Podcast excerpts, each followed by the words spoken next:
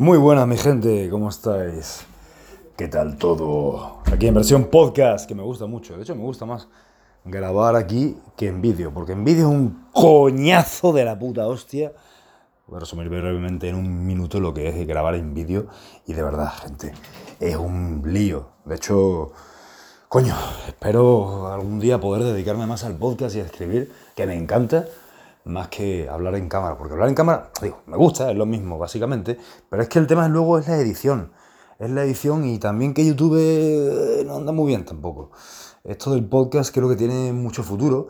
Porque al final a la gente le gusta mucho. Yo, por lo menos, soy una persona que le gusta mucho oír. No sé si les pasa a ustedes. Dejadme un comentario. Pero me gusta más oír cuando estoy en la ducha, cuando estoy a lo mejor en, haciendo alguna comida. Lo hacía durante entrenar, mientras entrenaba, pero ya era demasiado. Entrenar y a la vez escuchar a alguien hablar requiere de mucha concentración. Y también el entrenar requiere de mucha concentración. Así que bueno, vamos a hablar hoy del tema. Voy a profundizar más lo que he hablado en YouTube. Eh, te aconsejo que lo veas en YouTube, también este, el vídeo, que está bastante bien. Solo que ahora pues no tengo límite de tiempo, en YouTube ya sabemos que son siempre, tiene que ser de entre 11 a 15 minutos más o menos para que pues no aburrir a la gente, no, más bien no aburrir, sino que tenemos todas cosas que hacer y no mucha gente, no muchas personas tienen todo el tiempo necesario para eh, ver un vídeo de 15 minutos, ¿no? Otra cosa que es un coñazo de editar YouTube, perdón, es el tema de, de la edición. La edición toma mucho tiempo, ponerle las etiquetas, esto, lo otro y bueno, en fin. Estoy subiendo aquí la ventana porque hace un calor de la puta hostia. Estamos en, casi en julio, en Málaga. esto ya parece un clima tropical, chiquillo. Pero bueno, vamos allá.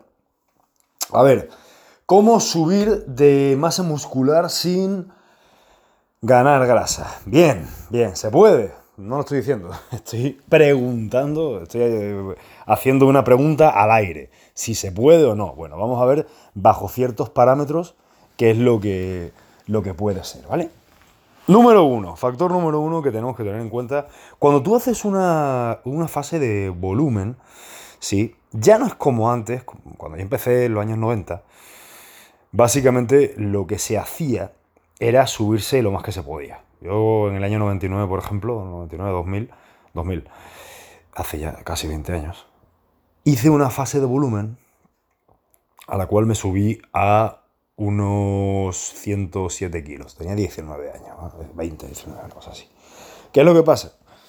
Que venía de 90, ¿vale? 90 natural y en ese año digamos que perdí mi virginidad esteroidal muy joven, cosa que no aconsejo que hagan, la verdad. No, es una cosa de la cual me siento orgulloso especialmente, pero bueno, es lo que hay, ¿no?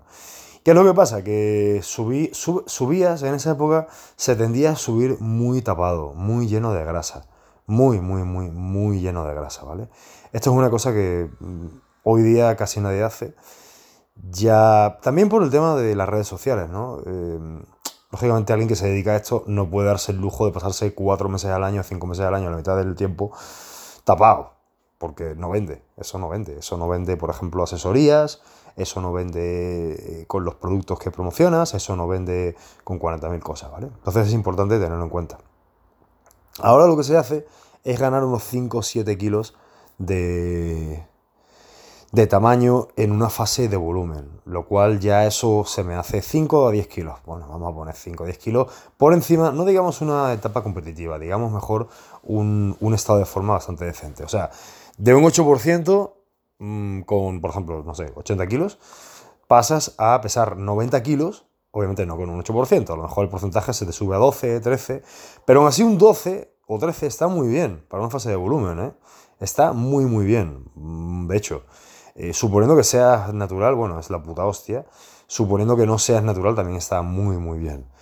Entonces, el tema del peso, yo creo que lo más interesante, eso lo dijo de hecho Sean Ray, por allá por cuando competía. Sean Ray era un gran campeón de, de culturismo. Quedó segundo, creo que dos veces en el Olimpia, tras de Dorian Yates, el invencible. Una vez, me parece, en 94, bueno, en 94 está todavía muy discutible, pero una vez sí tenía que haber ganado el Olimpia ese hombre. Y él decía que no se subía más de 15 libras, que son como 6 kilos, 7 kilos, creo.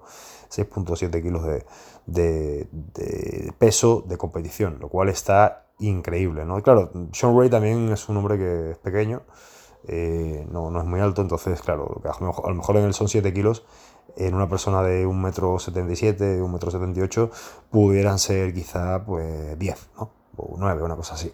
Entonces, 10 kilos arriba de un peso de competición, digamos 5 kilos arriba, lo que dijo, lo que dije al final, 5 kilitos arriba de un peso de estar en forma, ¿vale? Porque aquí yo no estoy hablando tampoco de culturismo extremo. Del tema de las tarimas de competición me he alejado de hace mucho tiempo porque es un mundo el cual, bueno, es precioso, competir es maravilloso. Eh, yo he competido varias veces, he ganado varias veces, he perdido otras tantas y la verdad es que es muy, muy bonito el deporte, el culturismo, como es todo. Pero mm, la mayor parte de aquí no vamos a competir. Muchos, muchos, muchísimos, a lo mejor un porcentaje muy bajito eh, que va a competir, ¿vale? Ya con las competencias pues ya se sabe lo que hay. Entonces, punto número uno, no subirse demasiado. Eso yo creo que es algo muy inteligente. Hacer microciclos. Hacer microciclos de tanto de volumen para subir como para bajar. Aunque estoy hablando aquí de subir, también para bajar es importante hacerlo. Eh, a mí me gusta hacer una cosa, por lo menos cuando voy a bajar de peso, voy a hacer una dieta y un entrenamiento con más cardiovascular, con un poquito más de entrenamiento total, para bajar de peso, lo que hago es intentar no eh, bueno, más bien es estar muchas semanas a dieta. O sea, yo puedo estar a lo mejor 16 semanas, 15 semanas, 12 semanas a dieta continua, sin romper mucho eh, durante muchos días la, alimentación, o sea, no haciendo muchos cheat meals, porque deshacerse de la grasa es una cosa, pero ganar músculo es otra. Ganar músculo sin subir grasa es jodidamente difícil, desde ahora lo digo. Tengo muchos años en esto y rara es la vez que he podido meter masa muscular sin ganar grasa. De hecho, yo diría que es mm, sin ganar nada de grasa. Bueno, sin secándote es, básicamente imposible, a menos que metas esteroides por un tubo, ¿eh? cosa que no aconsejo, pero el hecho de ya subir de masa muscular sin grasa es muy, muy, muy, muy difícil. Muy difícil. Eso está quizás solamente relegado a gente que tiene muy buen metabolismo, ¿vale? O a gente que usa o abusa de los quemadores de grasa o más bien los estimulantes, que pueden ser quemadores de grasa, puede ser el guaraná, puede ser la yoembina, puede ser eh, eh, la GH, puede ser el clenbuterol, puede ser 40.000 cosas, T3, T4, hay muchas formas de bajar la grasa. Pero claro, cuando tú oyes a alguien que se sube 5 kilos magros, eso no es por arte de magia. O sea, si subes 5 kilos magros es porque básicamente has hecho las cosas muy bien, pero también has estado usando algo. Ojo, esto no lo digo para contrariar a nadie ni para que lo tomen como que no se puede y tal. Inténtalo, inténtalo. A lo mejor tienes una genética buenísima y eres capaz de hacerlo, ¿sabes? Eso es lo cual es increíble. Eh, también otra cosa, si eres un, por ejemplo, un novato, una persona que está empezando, incluso un intermedio que tiene un par de años en entrenamiento, un año, sí, un año y pico, sí, sí puede ser que suba de masa muscular limpia, porque su cuerpo todavía no está totalmente adecuado al entreno con pesas, ¿vale? Esto es un factor también a tener en cuenta. Esto eh, se tiene que tener muy en cuenta. Si eres alguien que tiene ya 7, 8, 5 años de entrenamiento encima y has hecho las cosas bien, te va a costar bastante trabajito subirte de, peso versus una persona que está empezando. Por ejemplo, yo entreno, a eso me dedico, a dar asesorías personalizadas. Eh, yo tengo clientes que tienen a lo mejor 17, chavillos, no tengo muchos, pero tengo algunos chavos de entre 17 a 21 años que están empezando y obviamente ellos es muy fácil, para ellos es muy fácil, entre comillas, hacer las cosas bien y subir de masa muscular limpia. Lo que pasa es que ya cuando llegas a un punto, que usualmente suele ser como un poco arriba tu estatura de tu peso, ¿vale? O sea, digamos que mides 1,75 m y pesas 77 kilos y estás muy bien, ya a partir de ahí, o 75 kilos estás muy bien, en cuanto a nivel graso, ya a partir de ahí suele costar mucho subir de peso. Eso es lo que he visto en, cientos de personas que llevo entrenando, en mí mismo, estoy harto de experimentarlo. Entonces hay que hacer un approach diferente. Otro punto importante, los carbohidratos los carbohidratos. Cometemos el error de pensar que necesitamos demasiados hidratos de carbono para subir de peso, ¿no? Es que estoy en época de volumen y tengo que subir de peso y tal, y como de lugar y va.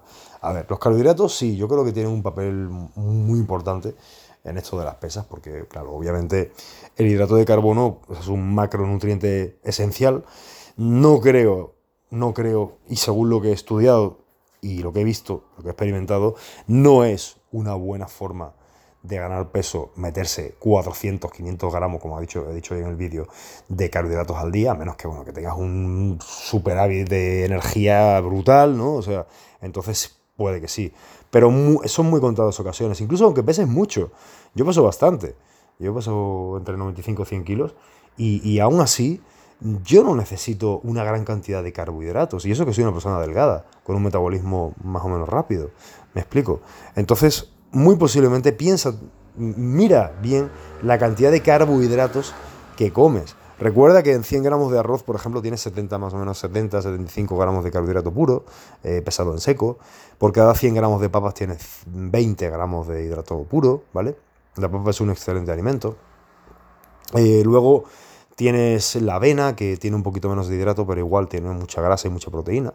Bueno, mucha grasa no, pero tiene algo de grasa y bastante proteína, 13 gramos de proteína por 100 gramos, la avena. Entonces, ¿qué es lo que pasa? Que al final el subir limpio es jodido, porque tienes que trastocar las cosas. ¿La ingesta proteica tiene que ser alta? Sí, sí tiene que ser alta. Yo creo que tiene que ser más alta cuando estás definiendo que cuando estás en, época de, de, volumen. Porque en época de volumen, al poder meter más hidratos y más grasas, en inglés se llama protein sparing, o sea, los carbohidratos suelen ser un, y las grasas también, suelen ser un disipador, creo que la palabra es esa, es que lo estudié en inglés y muchas cosas las estudio en inglés y luego no sé traducirlas, pero es un disipador de, proteína, ¿vale? Eh, lo que es los hidratos de carbono preservan la proteína porque cuando entrenas, al estar quemando glucosa y glucógeno, eh, si comes, si tienes la suficiente cantidad de reserva de glucógeno en el organismo, pues previenes el catabolismo. Bueno, esto es mucho más complejo de lo que estoy diciendo, pero básicamente es eso. O sea, tienes que tener en cuenta,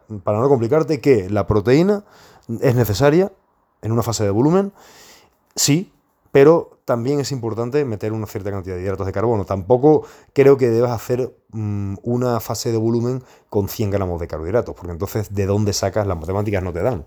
Eh, no vas a meter tampoco 400 gramos de proteína, 100 gramos de hidrato, ya serían 2.000 calorías, y 100 gramos de grasa, ya serían, por ejemplo, 2.900. Hombre, que poderlo puedes hacer, tampoco está tan mal, pero ahí sí, por ejemplo, yo sí abogaría por meter 200 gramos de... Estamos hablando de alguien mm, con una talla y un peso normal, ¿no? Unos 75, 80 kilos, por ejemplo. Ahí sí yo trataría de meter y, e ir viendo. Aquí la cosa es ir viendo cómo te va. ¿Cómo te va? Ok, mira, ahora estoy metiendo tantos gramos de proteína. No hay una fórmula mágica. No hay una fórmula mágica. Yo no la tengo. No la tiene nadie. No la tiene Charles Glass, no la tiene este Han Rambot, no la tiene Chris Aceto, no la tiene nadie. Eso es según cada persona y luego según cada circunstancia. Es sumamente importante, según cada circunstancia de cada persona. Porque también, como dije en el vídeo, si tienes cuatro horas de sueño el día de hoy, o cualquier día, tienes cuatro horas de sueño, súmale que tuviste un día cerebralmente muy pesado, tenemos que recordar que la actividad cerebral es sumamente, sumamente importante. El estrés eh, al cual estamos hoy día todos sometidos, sobre todo con este mundo de la tecnología, que por una parte es una maravilla, pero por otra parte también es muy, muy, muy, muy, muy complejo el lidiar con todo. O sea, alguien que se dedica a esto, como por ejemplo yo, que les hablo un poco de mi caso personal, que tiene que lidiar con los correos al día, que recibe varios, los mensajes de Instagram, que recibe varios, los mensajes de Facebook, los mensajes de, obviamente, todos mis clientes que entreno, que son los primeros que tienen que dar, eh, que les tengo que dar seguimiento, obviamente los clientes que me han pagado, antes que la gente que, que tengo en YouTube o la gente que tengo, tiene que ser la gente que ha contratado mis servicios. Entonces, al final, eh, chico, es mucho, mucho, mucho, mucho trabajo. Y bueno, Creo que cualquiera, casi cualquiera de ustedes también tiene varias amistades, seguro, en WhatsApp, y recibe unos cuantos mensajes en Facebook o no, y comentarios y esto y lo otro. Y se te puede ir todo el día, todo el santo día, viendo comentarios, viendo likes, viendo esto, viendo Instagram. Es, es increíble, todos caemos en gran parte. Yo trato de no caer en eso, trato de hacer lo menos posible, pero eh, es difícil, ¿no? Es difícil. A veces se queda uno ahí 10 minutos viendo Instagram y viendo pura pendejada, ¿no? Que si este subió esto, subió lo otro. Bueno, hay también cuentas interesantes, la verdad. También hay cuentas interesantes de Instagram. Pero bueno, en fin, eso es un tema aparte. Luego, Otra cosa importante, el ejercicio cardiovascular. Eh, yo considero que es muy, muy, muy importante y muy satisfactorio meter ejercicio cardiovascular, satisfactorio, no sé por qué, pero bueno, porque sí, me gusta hacerlo. Ejercicio cardiovascular en el entrenamiento, ¿vale? Esto es importante, eh, incluso en volumen. ¿Por qué? Porque si no lo haces, corres totalmente el riesgo de perder eh, masa muscular. Eso, coño, de, no, de, no subir la cantidad de, eh, o sea, subir tapado. Esto es así. Yo, por ejemplo, los periodos que me he quedado sin hacer cardiovascular, que a lo mejor he hecho dos días a la semana, tres días a la semana, eh, y he hecho pesas, pero solamente he entrenado cardiovascular un par de días a la semana, he ganado grasa, ¿vale? He ganado grasa. Esto también va, en principio, con la fluctuación de energía famosa, de la cual yo hablo mucho, que es la adaptación anabólica, que significa comer muchas calorías. Ese vídeo lo tienen en mi YouTube, en la cabecera de mi canal. Se llama Pierda grasa comiendo más. Creo que es mi mejor vídeo, la verdad. Es el vídeo que... No es el que más reproducciones tiene, por supuesto, pero es el mejor vídeo en cuanto a lo que significa el fitness, porque al fin y al cabo aquí lo que queremos es maximizar la ganancia de músculo y minimizar la ganancia de grasa. Entonces, cuanto tú más calorías comas, buenas, obviamente, estamos hablando de calorías buenas, ¿no? no vacías, no McDonald's, no, no, no, calorías buenas, proteína, huevos, avena, carnes, todo esto, ¿vale? Frutas, eh, frutos secos, todo, aguacate, el aguacate es una fruta. Pero cuando maximizamos este, este tipo de comida y aparte hacemos un entrenamiento muy inteligente, con buenos descansos, eh, pero cambiando las cosas, haciendo un poco de hit, haciendo un poco de cardio haciendo pesas, haciendo fuerza, haciendo repeticiones de, de, a lo mejor de 12 repeticiones, de 15 repeticiones, de, muchas, muchas cosas, eh, variando los tiempos de descanso. Entonces vemos resultados. Y ahí sí se puede decir que puedes ganar una buena cantidad de tamaño muscular eh, sin necesidad de eh, matarse. Bueno, matarse en ese sentido casi siempre hay que hacerlo, hay que entrenar duro, pero lo puedes hacer, lo puedes conseguir Puedes quedarte cerca de ganar volumen, ojo, sin ganar mucha grasa. Ahora, ganar volumen sin grasa es, complicado. Y otra cosa también de la que no he hablado es ganar volumen sin ganar agua. Porque, claro, eh, al final te llenas de agua. El aumento de los hidratos de carbono viene constituido en retención de agua en muchas ocasiones. Entonces, claro, ahí ya nos ponemos un poco más, científicos y bueno, eh, tienes que, que ver, es cuestión de ver. Es cuestión de que si no puedes diseñar un trazado correcto de entrenamiento y alimentación y suplementación, pues que alguien te lo haga por ti. Es complejo, o sea, al final esto es un mundo muy, muy complejo. Es como que si yo me pusiera a intentar montar ordenadores, computadoras, PC, yo no tengo ni puta idea, ni me interesa. O hacerle overclocking al CPU. Yo sé que se puede hacer, pero la verdad es que no, lo veo haciéndolo, no me lo veo haciéndolo. Entonces, bueno, esa es la, la cuestión. Y el último tema, que no menos importante, es el factor hormonal. De esto tengo que hablar porque, coño, es algo que, sí, existe, que, que, tiene que ser.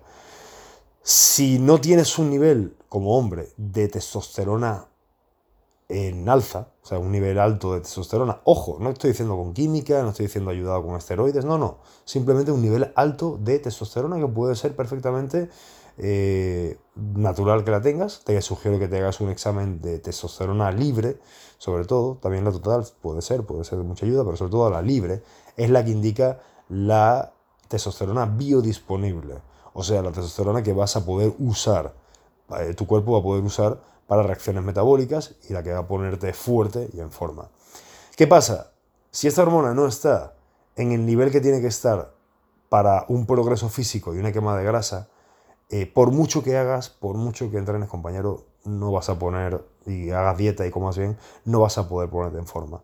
Esto es una cosa que, de nuevo, con los clientes eh, siempre les pido un examen, sobre todo a los hombres, de testosterona.